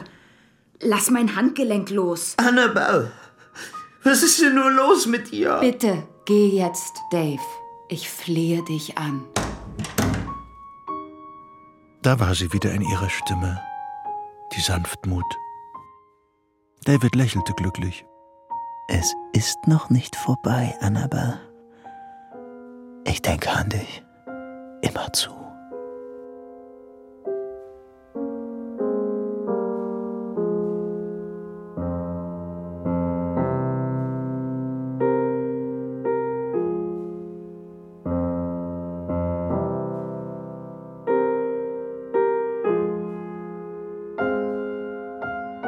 Der süße Wahn. Hörspiel in zwei Teilen nach dem gleichnamigen Roman von Patricia Highsmith. Aus dem amerikanischen von Christa E. Seibicke. Teil 1. So, Susanne, ich finde, was das Hörspiel ja wirklich gut schafft, ist, dass man in Davids Kopf und Welt eintauchender Teil ist. Also zum Beispiel jetzt vielleicht das prägendste oder stärkste Beispiel ist dafür, wenn er da im Haus ist, mhm. was er gebaut hat für sich und Annabelle und ähm, sich dann das gemeinsame Leben vorstellt und sie dann tatsächlich auch spricht, obwohl sie gar nicht da ist. Ja, du, das ist ja im, im, Buch gibt es ja auch ganz viel mhm. seiner ähm, Gedanken, denen wir so mitlaufen können. Aber ich finde, das macht die Hörspielinszenierung auch sehr gut, weil mhm. auch der Erzähler kein wirklich auktorialer und wertefreier ist, sondern auch näher an David dran sitzt und das so fließend ineinander übergeht, oder? Seine mhm. Kopfstimme fließt ineinander über in den Erzähler, geht rüber in das Klavier, nimmt das Thema ab oder auf. Dann gibt es so diese zart, zarten Szenen, das bleiben sie auch immer, mhm. die sind ja auch nie grell, ne, was jetzt an realistischen. Mhm. Und dadurch verlassen wir eigentlich nie Davids Point of View und mhm. sind, äh, werden schnell von ihm vereinnahmt. Mhm. ja. Wie ist das im Buch auch so? Da gibt's da, kommt da mal noch eine andere Sicht oder die Realität stärker als, als Gegenfolie, Gegenbild? Es ist auch schon ein bisschen her, dass ich es gelesen habe, aber ich erinnere mich, dass zum Beispiel Briefe spielen eine ganz große Rolle. Es wird auch mal gesagt, David glaubt an die Macht der Briefe. Und ich finde, es ist was anderes, ob du jetzt einen Brief im Hörspiel vorgelesen bekommst mhm. ähm, oder du dieses Dokument quasi im Buch die Worte hast. Das macht zum Beispiel schon eine Distanz auf. Da hast du eine andere Wahrheit. Und ähm, auch Rückblicke in die Vergangenheit, die jetzt in der Hörspielbearbeitung, klar, man musste auch irgendwo kürzen, gar nicht so viel stattfanden. Aber zum Beispiel Annabelle und David haben wenn auch nur eine kurze Liebesgeschichte gehabt. Es gab diesen Moment von, obwohl ich müsste es nochmal lesen, Wolfram, vielleicht habe ich mich da auch täuschen lassen. vielleicht ist diese Vergangenheitsschilderung auch schon ganz stark von ihm gefärbt. Mhm. Aber für mich war es eigentlich, er baut auf was auf, was er mal empfunden hat. Und mhm. sie auch, auch wenn es nur kurz war. Äh, und dadurch hast, finde ich, ähm, ist es dann eigentlich doch weniger manipulativ als hier in dem Hörspiel, wo ich sehr, ich meine, der Nico Holonitsch, der macht das auch großartig. Er hatte wirklich ein tolles Repertoire an Tönen und an Klängen und er sitzt mir immer ganz nah im Ohr mhm. und sagt mir, dieser Eunuch, also ja, seine Weltfärbung, seine äh, Sicht, Weltsicht färbt stark ab, finde ich. Aber genau eben der, der Mann der Annabelle, ist mhm. das wirklich so ein Eunuch? Ich habe das nicht so in Erinnerung, das mhm. ist sondern nur seine Schilderung. Es ist eigentlich ein attraktiver, vielleicht ein bisschen verweichlichter Mann, äh, der aber durch David äh, auch immer, es wird ja auch immer schlimmer, ne? der mhm. Kastrat und sobald das Kind dazukommt und sowas, ähm, einfach nur in seiner subjektiven Beschreibung so abartig wird. Eigentlich nicht. Nö. Mhm. Annabelle did well. Die arme Frau, die, mit der habe ich ja ein bisschen Mitleid. Ganz ernsthaft. Ich weiß, sie hatten mal ein Vorgespräch in der Redaktion, wo alle so von ihr sagen, ja, das ist so ein graues Mauerblümchen. Ging dir das auch so? Nein, also ich finde gar nicht, aber sie ist natürlich, ähm, ich finde sie sehr gefangen. Irgendwie möchte sie immer noch höflich Nein sagen, habe ich den mhm. Eindruck. Sie will Nein sagen, sie macht ganz viel Funkstelle, aber mhm. sie hat noch keinen kompletter Kontaktabbruch. Ähm, sie hat natürlich dadurch eine gewisse Passivität einfach und Eben, sie kommt gar nicht so wahnsinnig viel vor. Es ist einfach alles nur durch David, David, David, David. Aber das ist ganz spannend. Meinst du, sie müsste einfach aktiver ihm seine Schranken, äh, in die Schranken weisen? Oh, das, das, keine Ahnung. Nein, ich frage deswegen nach, weil für mich das ihr Verhalten ist so ganz aus der Zeit, in der das mhm. spielt, äh, gespeist. Äh, da gibt es, finde ich, ganz viele Anzeichen. Es geht ja gar nicht jetzt so viel um ähm, ähm, Automobile oder mhm. um Fernsprechautomaten, die diese 60er, 50er Jahre so deutlich machen würden. Aber dieses Verhalten der Menschen zueinander, finde ich, macht mir deutlich, dass das äh, 60, 70 Jahre her ist. Mhm. Und dazu zählt auch diese permanente Höflichkeit, die sie ihm gegenüber doch noch wahrt. Mhm. Und die Polizei. Können wir bitte über die Polizeiarbeit sprechen? es macht mich ein bisschen wahnsinnig. Wenn du, wenn du, wenn du einen Toten an deiner Haustüre stehen hast, was machst du? Dann fährt man zum Polizeirevier, klar. Und sagt, hey, es war nur ein Unfall. Und alle sagen, ah, danke, dass Sie ihn gebracht haben. Ja, und hier mein, die Pistole. Oder die Tatsache, dass David und äh, Neumeister ein und dieselbe Person sind. Wäre das ein umtriebiger Polizist, der vor Ort fahren könnte, würde man es sofort sehen. Aber da alles über Telefon stattfindet, ähm, ja, ist es ein bisschen, wäre heutzutage nicht mehr möglich. Aber, Wolfram, eins will ich noch sagen, von wegen dieser Zeit. Was mir gefällt, ist, die Personen sind erstmal alle nicht die Verdächtigen und nicht immer das schlimmste Menschen, sondern sie sind alle so ähm, trustworthy. Mhm. Ja, man steht mit seinem Wort, man stellt sich hin und sagt, ich habe nichts getan und dir wird erstmal Glauben geschenkt. Das war ja auch bei dem Tiefe Gewässer, mhm. dem anderen Hörspiel so auch heißt, mit, mit dem ersten Mord kommt man eigentlich noch gut davon, wenn man quasi ein angesehenes Mitglied der Gesellschaft ist. Mhm. Weiß, Mittelstand, mhm. ähm, verdient genügend Geld. Beim ersten Mord, naja, oder Totschlag oder Unfall, da wird einem einfach noch gut geglaubt. So. Ja, stimmt. Ich habe jetzt nur so ähm, große Augen gemacht, ähm, was ihr nicht seht, weil ich gar nicht drüber nachgedacht habe, was diese Ständeunterschiede angeht, aber die kommen ja hier auch gar nicht wirklich vor. Ne? Also gut, Effi ist eine Sekretärin, aber da mehr sonst hast du ja gar nicht ein Gefälle zwischen Bediensteten oder Upper Class, genau. Nee, aber einfach im Sinne von, es sind wirklich gut verdienende Leute. Man ja. kann sich ein Haus leisten, ein gutes Auto und ähm, geht man jetzt erstmal nicht davon aus, dass so jemand wirklich einen Mord begehen würde oder ja. einen Totschlag oder ja. eine gewalttätige Auseinandersetzung. Mhm. Komponist ist übrigens äh, Pierre Oser und der hat auch schon äh, für Tiefe Wasser, hat er auch schon die Musik gemacht. Mhm. Ja, jetzt ein bisschen out of the blue, aber ich meine, er trägt halt auch viel für diese Zeit. Ähm, dann doch irgendwie, also trägt diese Musik viel dazu ja, bei, genau. Genau, also man, man, man ist einfach in den, man ist in dem, in dem, man taucht in das Jahrzehnt ein. Ja. Das funktioniert gut. Du, was mir noch zur, was ich noch zu Annabelle sagen wollte, mhm. nochmal wegen diesem grauen Mäuschen oder auch nicht, oder graue Maus. Ähm, ich glaube, dass es auch eine bewusste Entscheidung ist, gerade weil sie so wahnsinnig groß wird in der Vorstellung, in dem süßen Wahn von David. Mhm dass deswegen wahrscheinlich die Realität ist, die umso, die hatte doch, also irgendwie hat sie schon was, ich finde gar keine graue Maus, aber es leicht abgelöscht ist. Weißt du, ich glaube auch, damit der Gegensatz einfach größer ist. Erklär mir nur, abgelöscht ist sie, weil sie schon so viele Reibungen mit David hat, oder meinst du, dass die Highsmith diese Szenen quasi abgelöschter geschrieben hat, um diesen ich Gegensatz zur Fantasie? Ich glaube dass der Kontrast größer sein soll, genau. Oder zumindest im Hörspiel dass wirklich der Kontrast größer ist zwischen der Vorstellung, wo die, die tollste Frau auf Erden ist und ähm, eben in der Fantasiewelt dann wirklich sogar mhm. mit ihm ganz äh, perfekte 50er Jahre Hausfrau ist und in der Realität und dann die Vögel zwitschern, wenn sie redet. Mhm. Und der Realität kommt sie dann, wenn sie redet, eher abgelöscht daher. Mhm. Ja, stimmt. Das passiert wahrscheinlich automatisch. Also weil diese Szenen ja immer noch einen höheren Realitätsanspruch haben müssen mhm. als ähm, Davids Also das ist dann vielleicht dann doch genau der Punkt, wo so die Realität mehr reinkommt. Mhm. Dass sie da dann eben auch nicht nur flötet und zwitschert und tirilliert. Einfach eine ganz normale Frau, gell? genau. Du, wir mhm. hatten ja, hab, hab's ja eben gesagt, mit dem ersten Mord kommt man immer noch gut weg. Mhm. Nun hat das Hörspiel zwei Teile. Hören wir nächste Woche, wie es weitergeht. Ja, wie viel wahnhafter der Süße war noch wird mhm. oder wie süß er noch werden kann. Vielleicht gibt es ein Happy End. Hm. Du, Gut. ich würde jetzt gern noch, ähm, du hast ja das auch schon gesagt in der Anmoderation, dass es einen biografischen Hintergrund gibt zu dem mhm. Roman Unerfüllte Liebe von Highsmith. Und ich würde jetzt gern noch hier einen Podcast bringen, eine Episode aus Kontext von SF2 Kultur.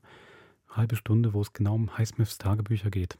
Es wird nicht direkt vom süßen Wahn gesprochen, aber es geht ja halt auch unter anderem um ihre unerfüllten Lieben und mhm. dieses ganze Werk dieser Tagebücher. Super. Und dem interessant noch, ähm, Gesprächspartnerin ist ihre Lektorin beim Diogenes Verlag. Mhm. Die sie dann interessanterweise, weil die Weltrechte anscheinend eben bei Diogenes mhm. liegen, mhm. von Highsmith, dann sowohl auf Englisch als auch auf Deutsch lektoriert hat, Highsmith. Genau. Chapeau. Das sind ja ein paar tausend Seiten. Genau. Also vor allem auch die, genau, die Romane, genau. Mhm. Würde ich sagen, wer jetzt noch Lust hat, kann noch eine halbe Stunde hören über Highsmiths Tagebücher. Und wir hören uns dann in einer Woche wieder. Bis zum nächsten Mord. Macht's gut. Sie hat einen Blick, sie nennt es I look at things sideways. Also eigentlich nicht der offensichtliche Blick, sondern der Blick, der manchmal böse, manchmal romantisierend, manchmal in die Zukunft blickend, prophetisch ist. Böse, romantisierend, prophetisch. Das ist der Blick der US-amerikanischen Schriftstellerin Patricia Highsmith. Und eine, die Patricia Highsmith gut kennt, das ist Anna von Planta. Anna von Planta war Highsmiths Lektorin und hat ihre Tage- und Notizbücher herausgegeben. Für viele ist Patricia Highsmith ein klingender Name als Meisterin des psychologischen Thrillers oder auch als Autorin eines lesbischen Liebesromans. Andere kennen vielleicht die Verfilmungen ihrer Romane, wie zum Beispiel der talentierte Mr. Ripley oder Hitchcocks Fremde im Zug. Ja, und die Tage- und Notizbücher, die sind jetzt soeben erschienen von Patricia Highsmith. Und du hast sie mitgebracht. Das ist ein Buch in der Dimension eines Ziegelsteins, rund 1300 Seiten dick. Und sie sind zeitgleich in sieben Sprachen veröffentlicht worden. Das ist eine Weltpremiere. Schon auf den ersten Seiten erfährt man, wie wichtig das Tagebuch für Highsmith war. Gerade ist mir klar geworden, wieso das Führen dieses Tagebuchs für mich so unabdingbar ist. Es war das einzige Mal, ein paar Minuten nur, dass ich heute stillgesessen habe – es lässt mich innehalten und themenlos werden, die mir sonst im Kopf herumschwirren würden. Ja, und diese 1300 Seiten Aufzeichnungen, die liegen jetzt hier vor uns und das ist ein Kondensat, denn das waren ja ursprünglich 8000 Seiten. Diese akribische, jahrzehntelange Arbeit hat die Herausgeberin Anna von Planta geleistet. Sie arbeitet für den Schweizer Diogenes Verlag. Der Diogenes Verlag besitzt ja die Weltrechte an den Patricia Highsmith-Texten. Patricia Highsmith ist 1995 gestorben und angefangen hat die Sichtung ihres Nachlasses damals, bald nach ihrem Tod, ja fast wie ein Highsmith-Krimi.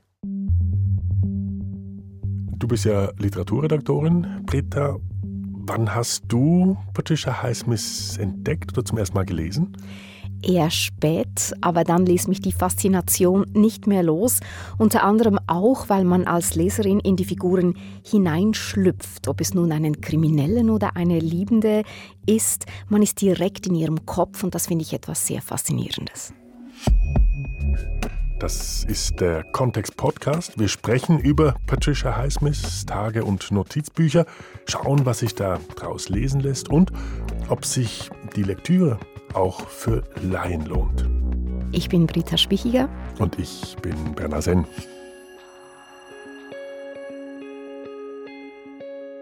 Also, die Sichtung und Herausgabe der Highsmiths Tagebücher, die hat angefangen wie ein Krimi. Anna von Planta hat mir erzählt, dass sie und der damalige Diogenes-Verleger Daniel Kehl, der übrigens auch Highsmiths Nachlassverwalter und Testamentsvollstrecker war, dass sie beide nach Highsmiths Tod 1995 in ihr Haus in Tenja im Tessin gingen, um das vorhandene Material zu sichten. Sie wussten, dass die Tage- und Notizbücher irgendwo sein mussten, aber sie wussten nicht, wo. Und wir haben dann in ihrem in ihrem Sekretär gesucht nach diesen Tage- und Notizbüchern, weil er hatte sie nie gesehen. Und da war nichts, da waren nur so kleine Einkaufszettel. Auf der einen Seite stand irgendein Satz für einen Roman und auf der Rückseite irgendwie drei Karotten, vier Kartoffeln. Und am Anfang haben wir wie besessen diese kleinen Zettel gesammelt. Da habe ich gesagt, du, das kann es doch echt nicht sein. ähm, jetzt müssen wir diese Tage- und Notizbücher finden. Also ich kann mir das richtig vorstellen, wie die beiden da nach den Tagebüchern gesucht haben und quasi im Dunkeln getappt sind. Und dann sagt er, ja, aber wir haben da geguckt, wir haben da geguckt. Da habe ich gesagt, ja, ich mache es jetzt mal anti-Highsmith-mäßig, ähm, nach weiblicher Intuition. Wo würde ich meine, das, das Reinste, das mir Wichtigste verstecken, damit ich weiß, dass nur der Richtige es findet. Ich würde es hinter meinen Laken verstecken. Dann bin ich zum Wäscheschrank gegangen, habe ihn geöffnet und tatsächlich hinter den gestapelten Laken, man musste ein bisschen drüber gucken, ähm, da waren sie alle. In Reihe und Glied wie die Soldaten. 18 Tagebücher und 38 Notizbücher, das ist richtig viel.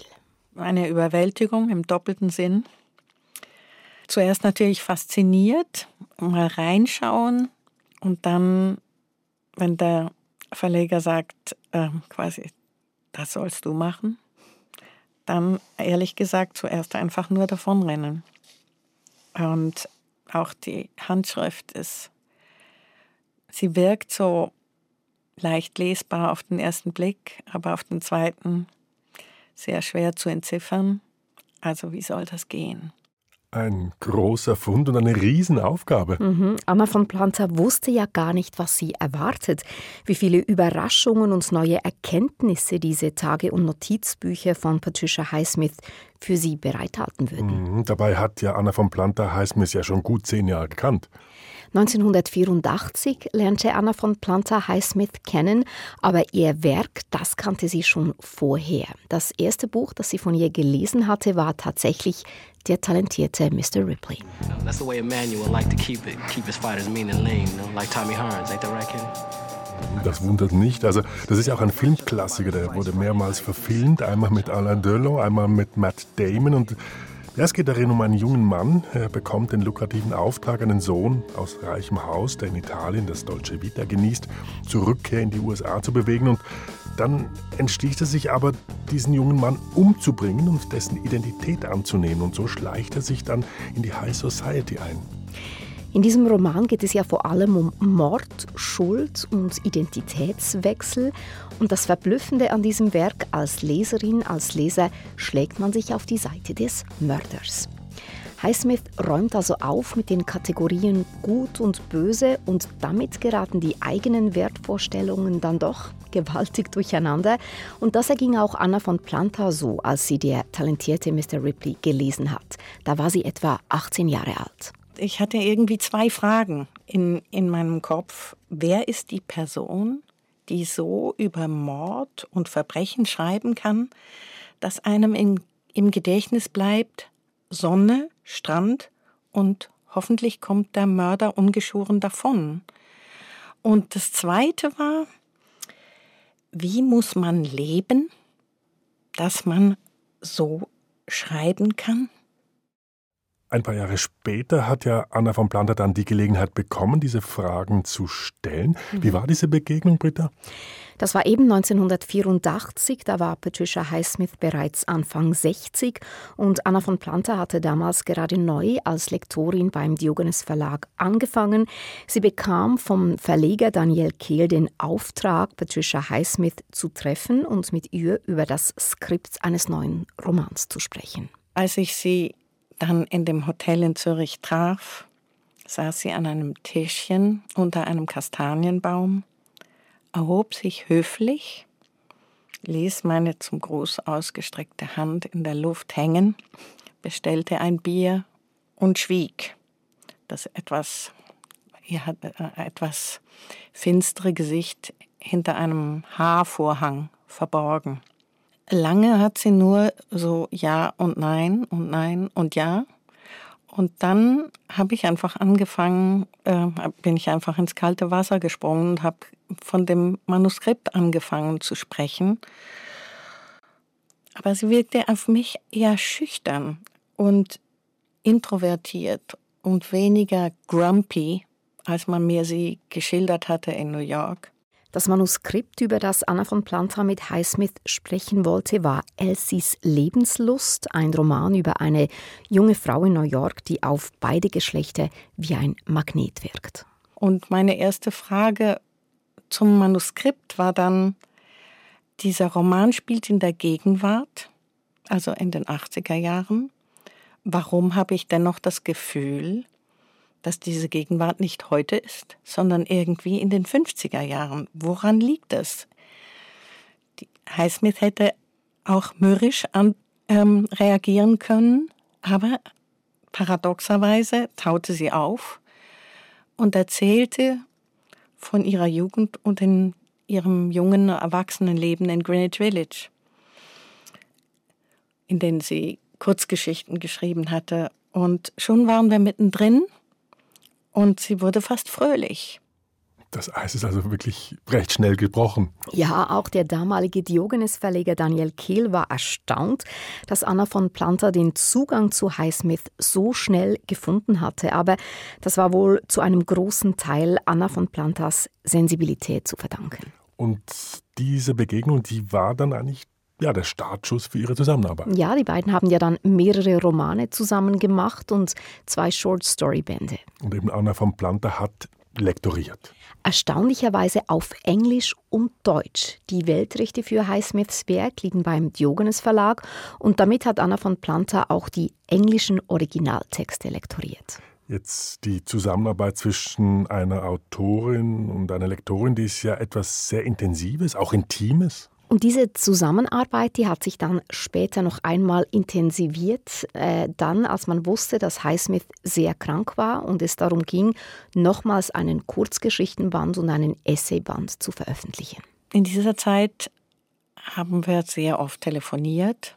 Das war noch in Zeiten des Faxes. Ich kam, bekam dann auch einfach sehr oft Faxe von ihr oder sie rief einfach an und fragte, wo stehen wir, aber auch, wie geht's dir? Und was, was machst du gerade? Und ähm, wann kommst du? Und wann reden wir, wir weiter? Und ich habe noch die und die Geschichte gefunden. Und was hältst du von der, die ich dir gestern geschickt habe? Was? Sie ist noch nicht da.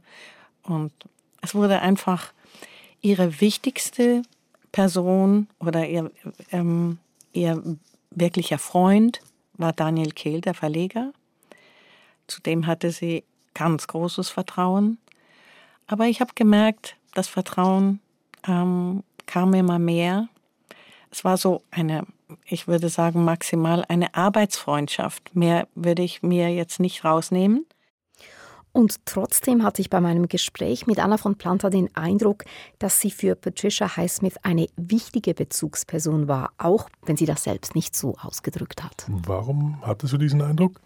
Anna von Planta hat mir erzählt, wie sie eine Kurzbiografie von Highsmith verfasst hatte und wie Highsmith darauf reagiert hat. Daniel Kehl hatte mich gebeten, äh, Highsmith zu fragen nach einer zehnseitigen Kurzbiografie. Highsmith hat, wie ich erwartet hatte, gesagt, no way. Mhm. Mache ich nicht. Und ich war in der Zwickmühle, weil er bestand drauf und sie bestand auch drauf. Und da habe ich gesagt, Pat, wärst du einverstanden, wenn ich das versuche und du korrigierst? Und da kam ein spitzbübisches Lächeln. Quasi try harder. Das wirst du nie können. Und daraufhin hat Anna von Planta alle Interviews von Highsmith gelesen. Und ich habe ein Buch gelesen von ihr, das heißt Suspense oder wie man einen Thriller schreibt. Ein Ratgeber von ihr an andere Schriftsteller. Wo sie dachte, sie schreibt nur über das Technische. Aber ich habe dann einfach obsessiv zwischen den Zeilen gelesen. Und ähm, dann habe ich sie besucht wieder und habe ihr das Resultat vorgelegt. Und dann sagte sie immer wieder, Why, how do you know?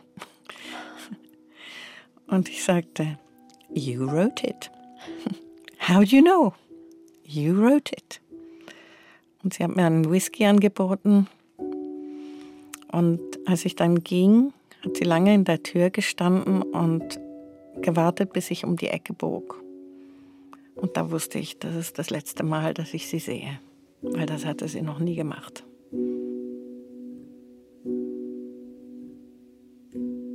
Kurze Zeit später, 1995, ist Patricia Highsmith ja dann tatsächlich gestorben. Ja, und damit sind wir wieder zurück beim Verwalten des Nachlasses und bei den 8000 Seiten privater Notizen und Tagebucheinträge, die Anna von Planta im Wäscheschrank von Patricia Highsmith gefunden hat.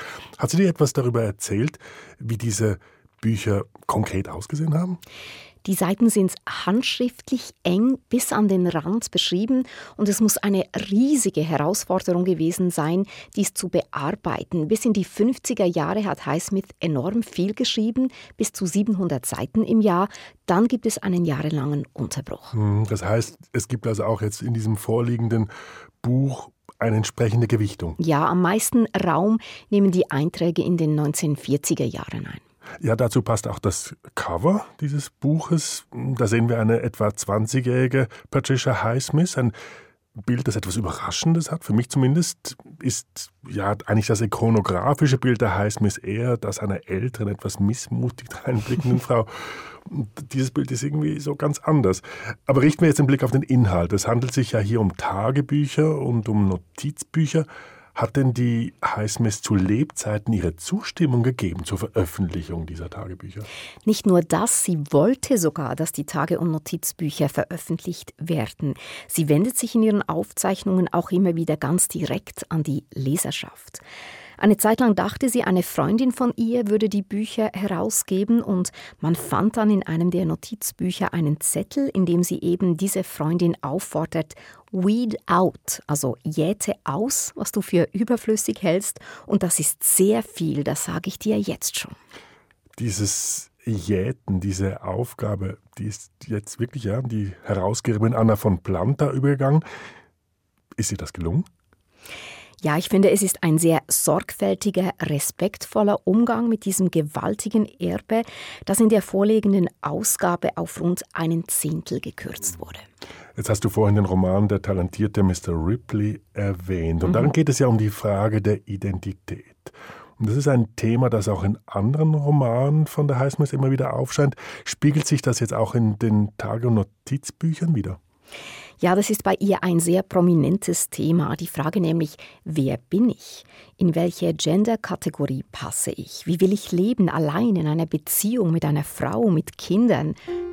Sie ist eigentlich eine recht aktuelle, ausgesprochen aktuelle Frage. Ja, und umso überraschender, wenn man bedenkt, zu welcher Zeit Highsmith sich diese Fragen gestellt hat. Mhm, das war Ende der 1940er Jahre bis Mitte der 1950er Jahre. Also das ist eigentlich die berühmt-berüchtigte Zeit der McCarthy-Ära die Zeit, also als man in den USA Jagd machte auf Kommunisten und Homosexuelle.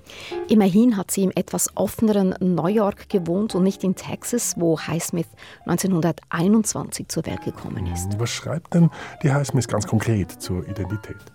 Anna von Planta hat mich auf eine Stelle hingewiesen, die charakteristisch ist. Sie stammt aus dem Anfang der 40er Jahre, als Highsmith etwa 20 Jahre alt war. Man schaut in die vollgestopfte oberste Schublade und erwartet entweder einen Mann oder eine Frau darin zu erkennen. Und es ist verstörend, wenn man keins von beidem sieht. Oder beides. Das Spiel mit Identitäten hat sich bei Highsmith auch auf der Beziehungsebene niedergeschlagen. Sie hatte mit Männern und mit Frauen Affären und Beziehungen. Und das führt dann einige Jahre später zu einem Ausspruch, den man vielleicht so eher aus einem Männermund erwarten würde.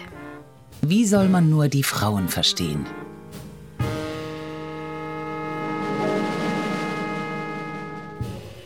Wir haben gehört, Patricia Highsmith hat in jungen Jahren geradezu exzessiv Tagebuch geschrieben. Ging es ihr beim Schreiben denn auch um ihre eigene Identitätsfindung? Ganz sicher. Aber diese Frage bewegte sie nicht nur in jungen Jahren. Man findet in ihren Aufzeichnungen aber auch ganz andere Beweggründe. Als rund 20-Jährige sagt sie, Gerade ist mir klar geworden, wieso das Führen dieses Tagebuchs für mich so unabdingbar ist. Es war das einzige Mal, ein paar Minuten nur, dass ich heute stillgesessen habe. Es lässt mich innehalten und themenlos werden, die mir sonst im Kopf herumschwirren würden.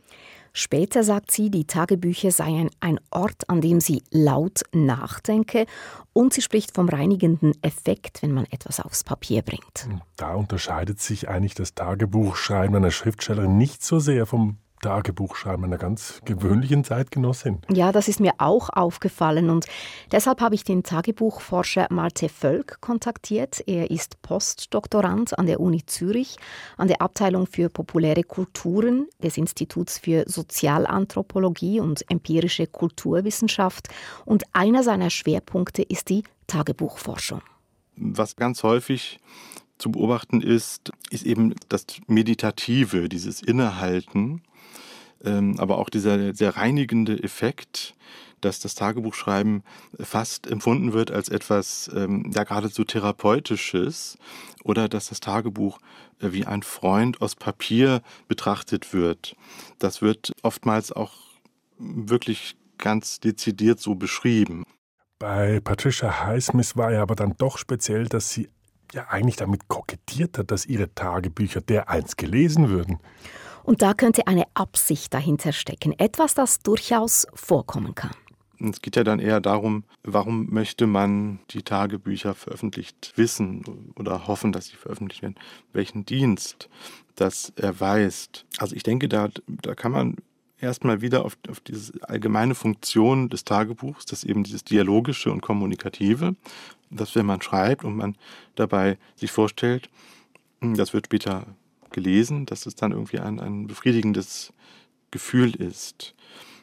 Und eben auch dieses, äh, man kann dann auch mal seine, seine eigene Sichtweise auf alles, gerade wenn man jetzt etwas, eine bekanntere Persönlichkeit ist natürlich, kann man sich ja denken, es werden alle möglichen äh, Dinge über einen noch geschrieben und gesagt und da hat man vielleicht nochmal die Möglichkeit, eigene Perspektive einzubringen. Also das Tagebuch als Möglichkeit, ein Korrektiv sozusagen zum eigenen Leben zu deponieren. Das entlastet mich als Leserin ja auch von der Frage, ob ich etwas Voyeuristisches tue, wenn ich in Highsmiths intimen Aufzeichnungen schmückere. Es gibt auch im Grunde nichts bloßzustellen. Sie selber, das haben Sie sicher bei der Lektüre auch gespürt, sie lässt einen nur bis zu einem gewissen Grad ran. Es ist ganz eindeutig, also bei ihren Notizbüchern sowieso, dass sie wollte, dass sie veröffentlicht werden.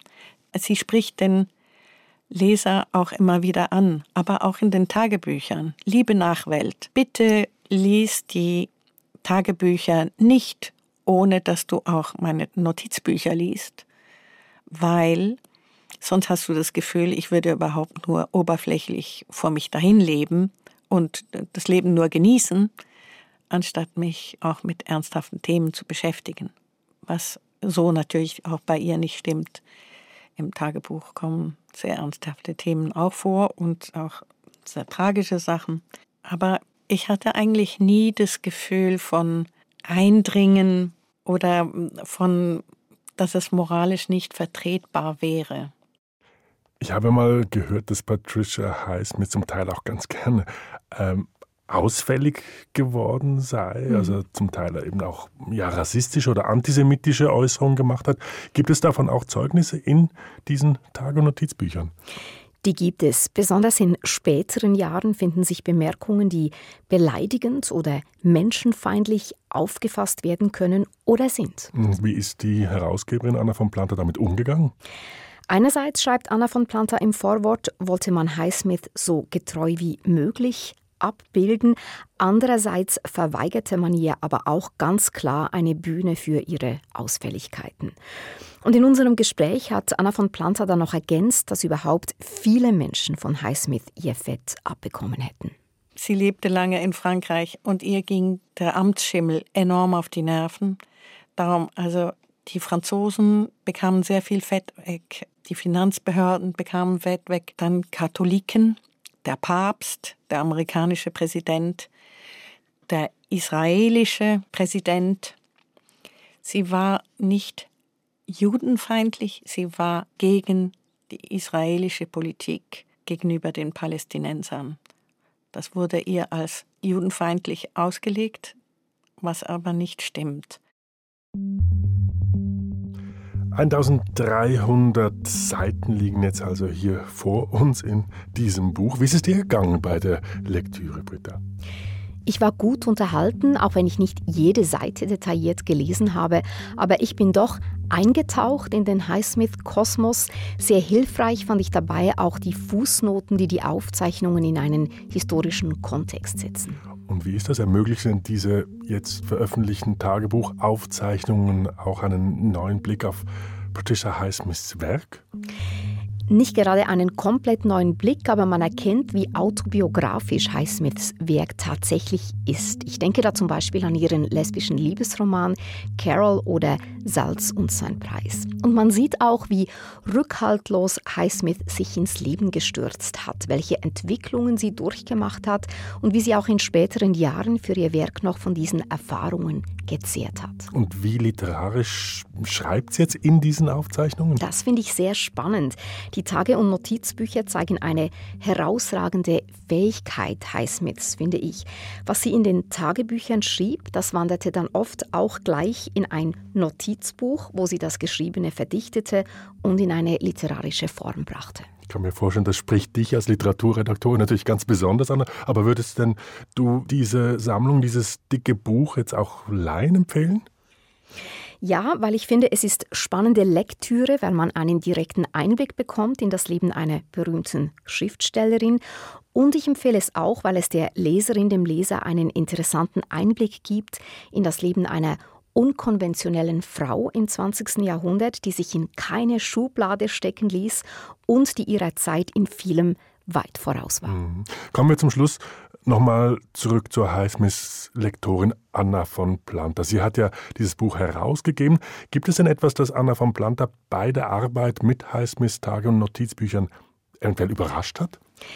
Ja, und zwar wie fröhlich, wie kühn Highsmith als junge Frau war, die sich nie als Opfer fühlte, sondern wie selbstverständlich ihren Weg ging.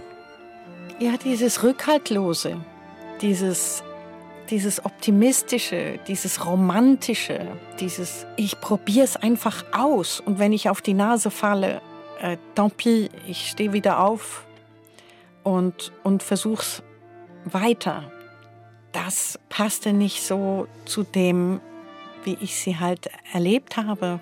Auf der Hut, manchmal sich reinschauen lassend, manchmal so mit einem Lächeln, das wie die Sonne zwischen Gewitterwolken durchscheint. Das war für mich einfach das Berührendste und auch die Wärme der frühen Jahre. Und die Ehrlichkeit, mit der sie Tagebuch führt und Notizbuch, auch wenn es ihrem Selbstbild nicht unbedingt schmeichelt. Die Tage- und Notizbücher der Patricia Highsmith. Das war ein Kontext-Podcast von Britta Spichiger, Sounddesign Simon Mayer, Produktion Anna Jungen. Ich bin Bernhard Senn.